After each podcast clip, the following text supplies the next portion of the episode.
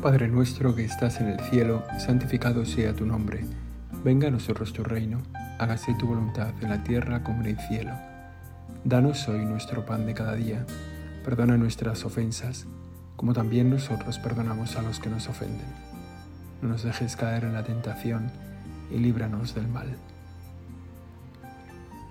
Me queda un poco, mientras rezaba el Padre Nuestro, me he dado cuenta ahora de esa frase que ya me había dado cuenta más veces, ¿no?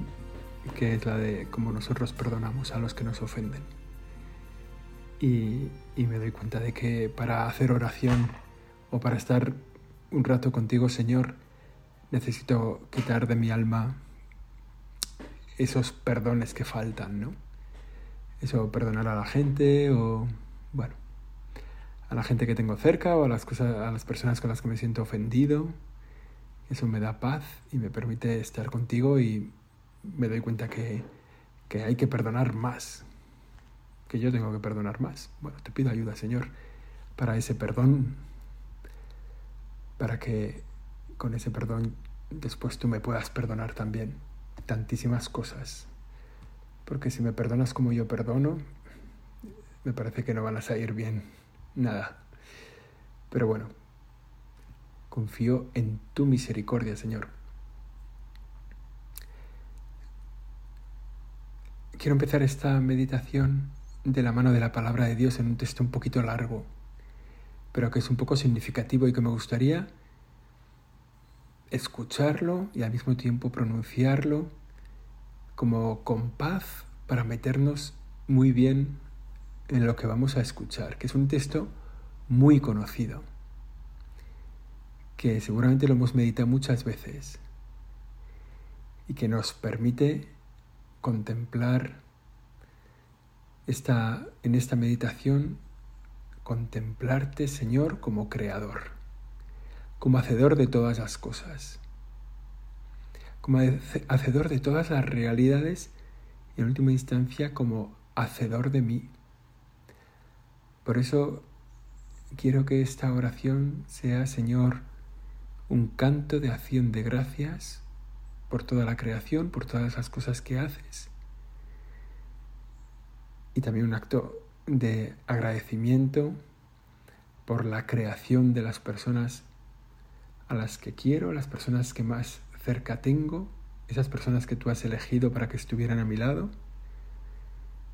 Y también un agradecimiento por la creación de mí mismo, ¿no? Con lo apasionante que es existir, lo apasionante que es ser, que pasen cosas, que algunas de esas cosas sean buenas, que sean divertidas, que sean entretenidas, que sean apasionantes. Y todo tiene su origen en que, decidiste crearme. Y seguramente a estas alturas, Señor, quizá estás un poco arrepentido de haberme creado. Decir, pero ¿cómo pude sacar adelante a este melón o quizá no, o quizá simplemente este melón lo sacaste adelante para que se vea la grandeza de tu misericordia y de tu perdón y de tu poder, quiero decir. Bueno, Señor, no sabemos. Ojalá que, que nuestra vida sea para tu gloria, que quienes se acercan a nosotros puedan dar gloria a Dios, al mismo tiempo que cada uno de los que escuchamos esta meditación nos demos cuenta de la grandeza que has tenido con cada uno de nosotros porque nos has creado. Dice así el Génesis. Al principio creó Dios el cielo y la tierra.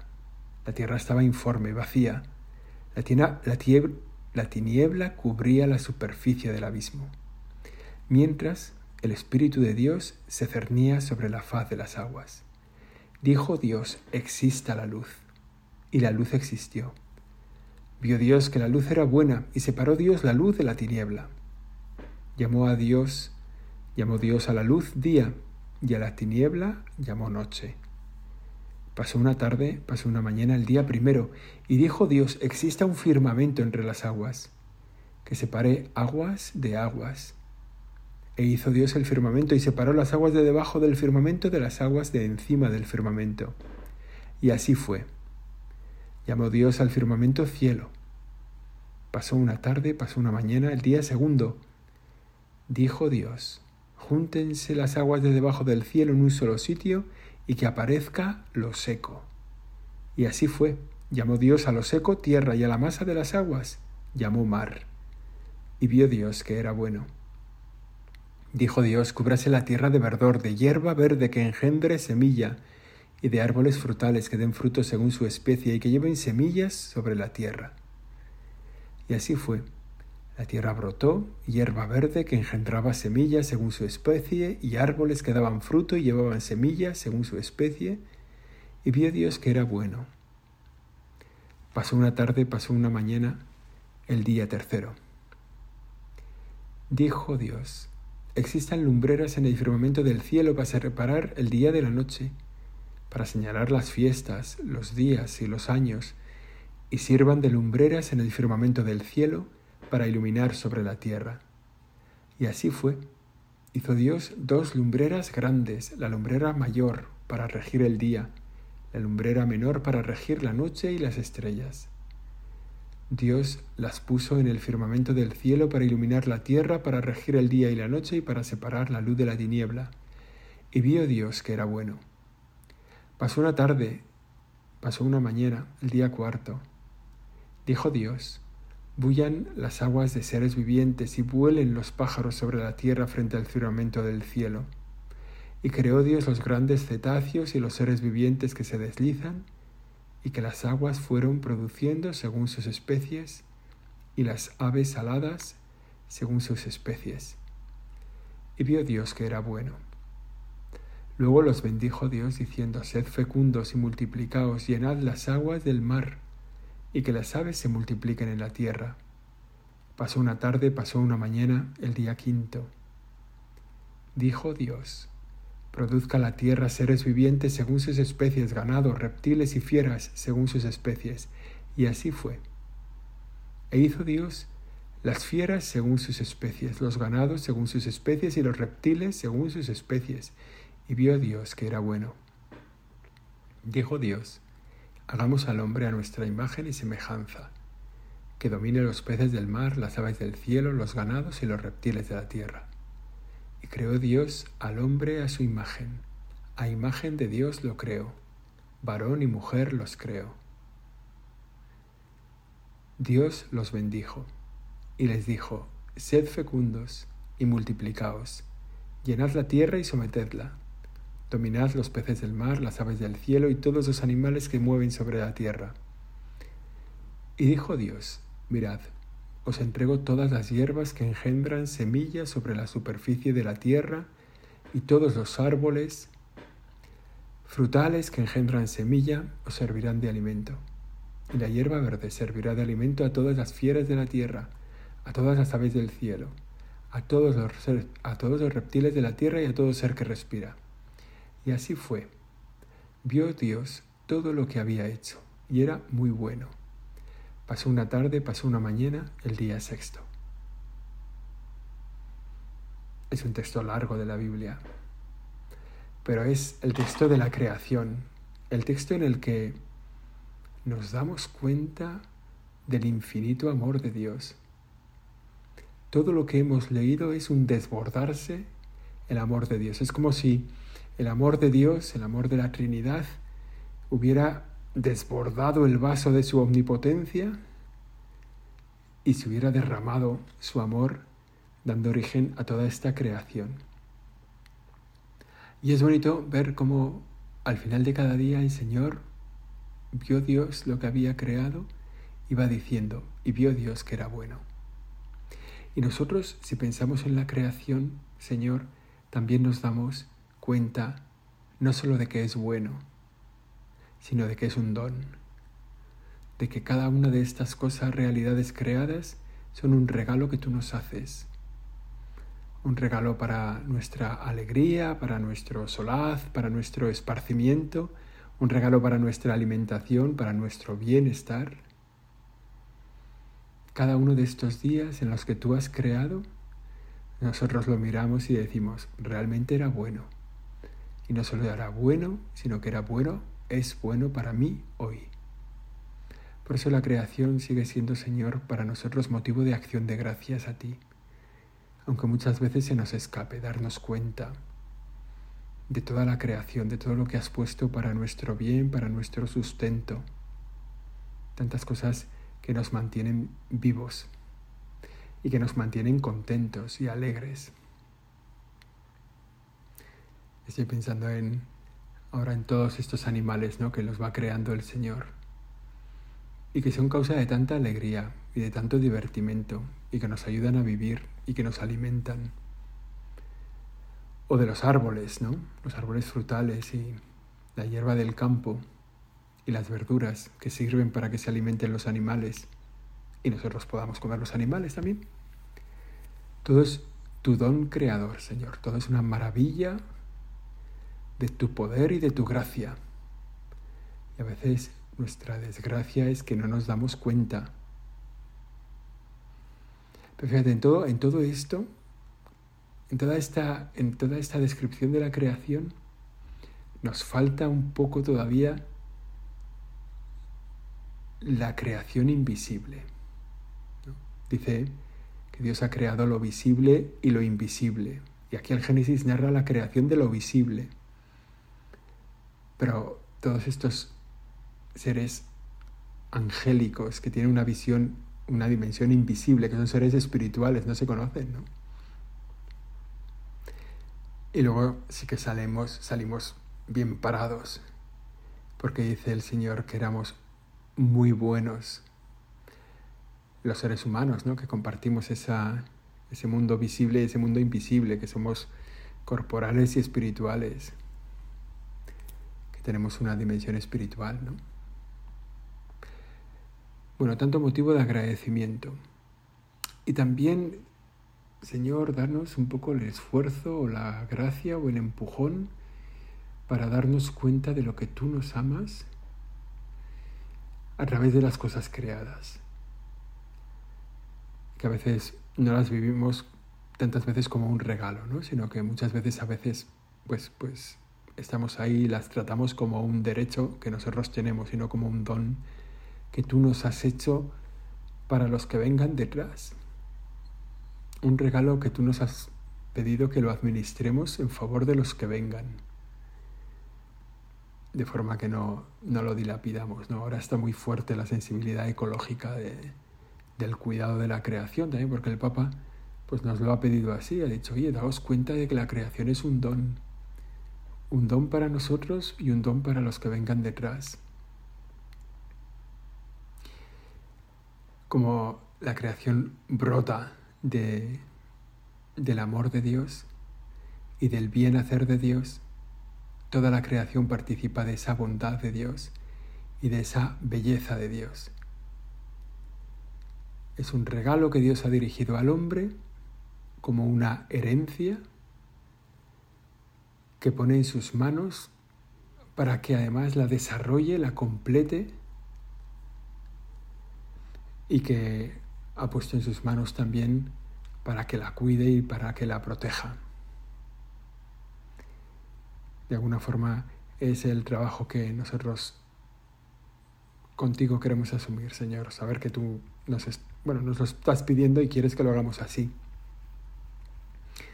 Quieres que cuidemos todas las cosas, quieres que cuidemos todos los bienes creados, todas, también todos los seres vivos, y de manera especial al ser humano, ¿no?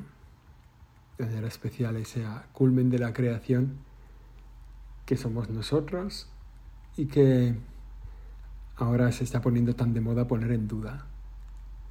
Me hace mucha gracia, bueno, me hace mucha gracia, en fin, ¿no? También me, sorprende, me deja perplejos. ¿no? Algunas opciones de, bueno, también de movimientos un poco, no sé, no sé cómo llamarlos, ¿no? pero también que tienen política y que hacen política detrás y que hacen leyes y normas, ¿no? que dicen que el mayor, el mayor peligro para la creación es el hombre.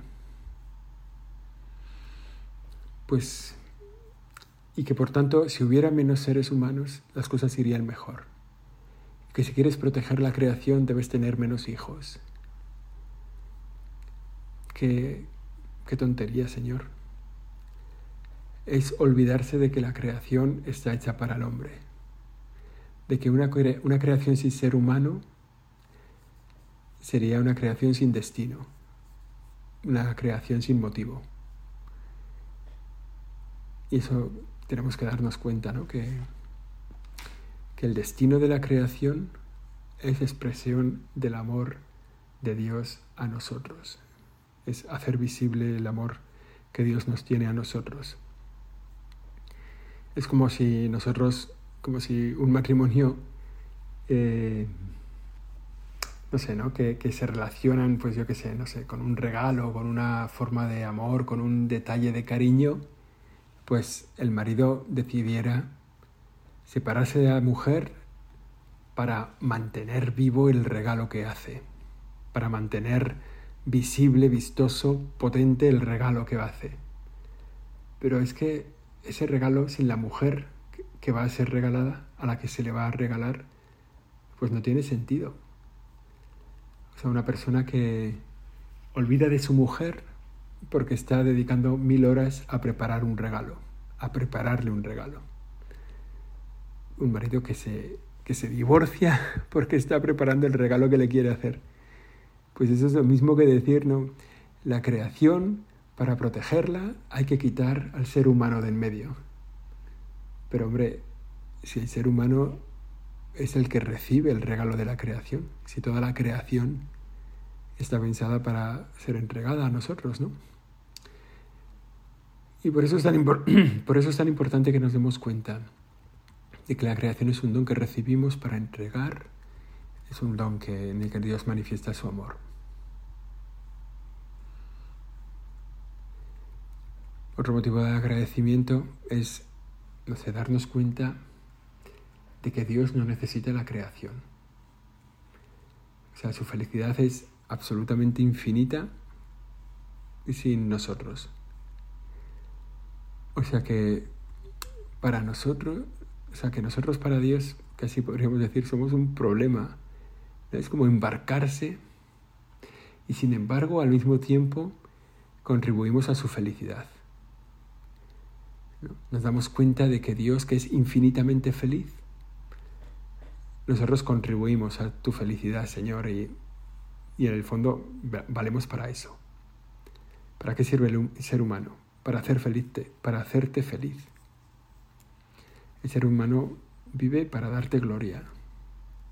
Y es lo que hacemos también en este rato de oración.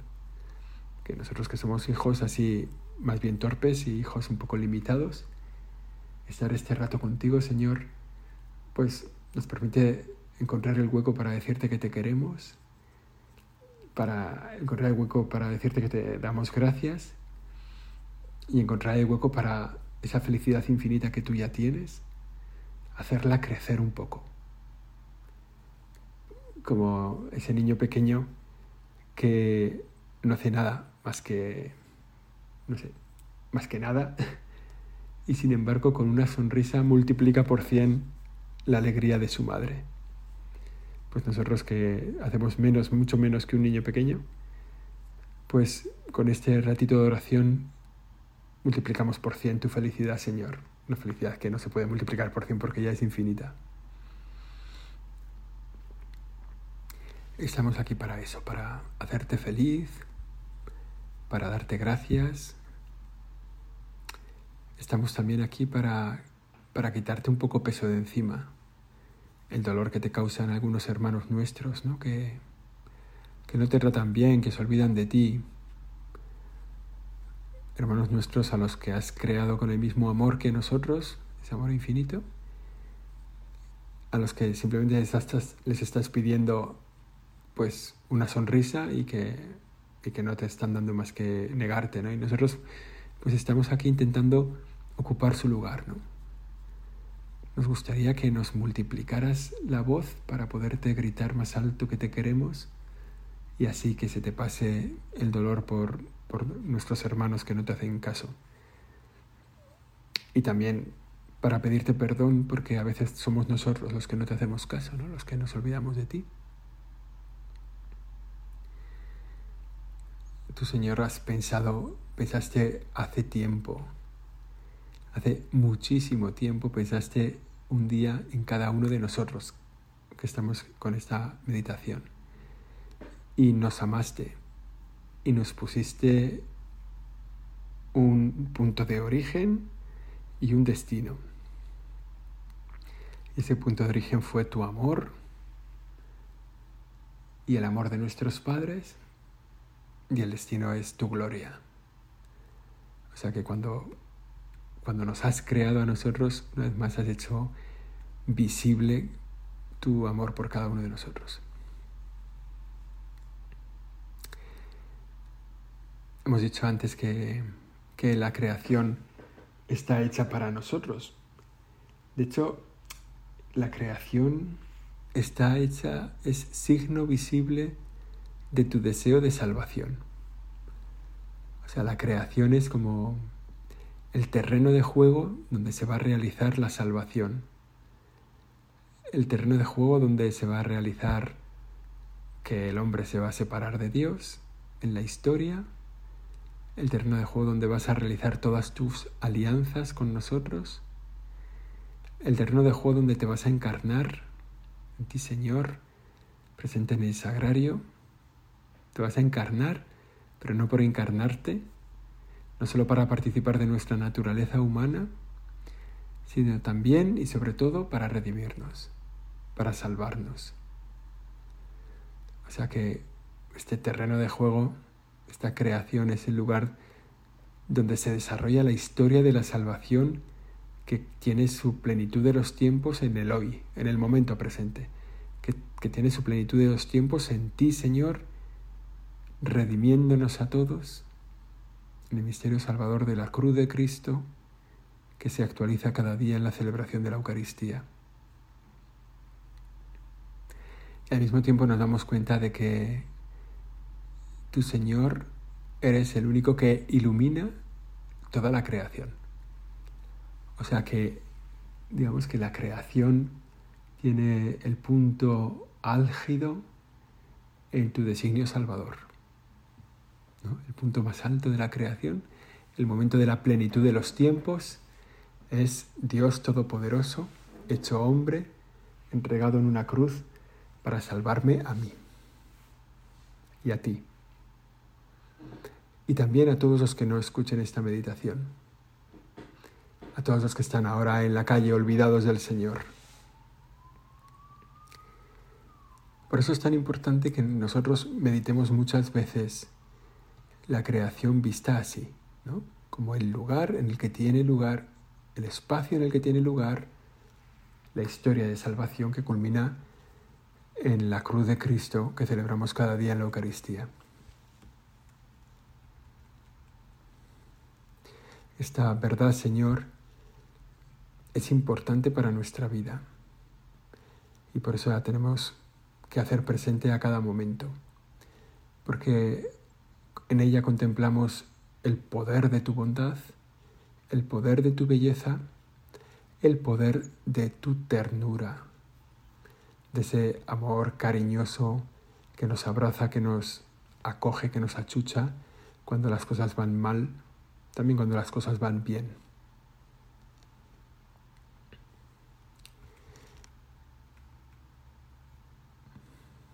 Este misterio de la creación que estamos contemplando y que hemos dicho que tiene pues la creación del mundo visible, la creación de un mundo invisible y la creación del ser humano que participa del mundo visible y del mundo invisible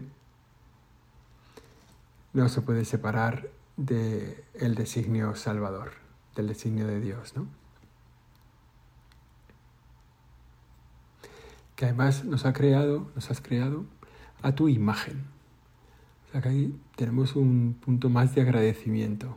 Nos podías haber creado como a las vacas, que no están creadas a tu imagen, a tu semejanza, pero has querido que has querido crearnos a tu imagen y por tanto nos has hecho capaces de comunicarnos. Nos has hecho capaces de belleza, capaces de admiración nos has hecho capaces de gloria y de dar gloria.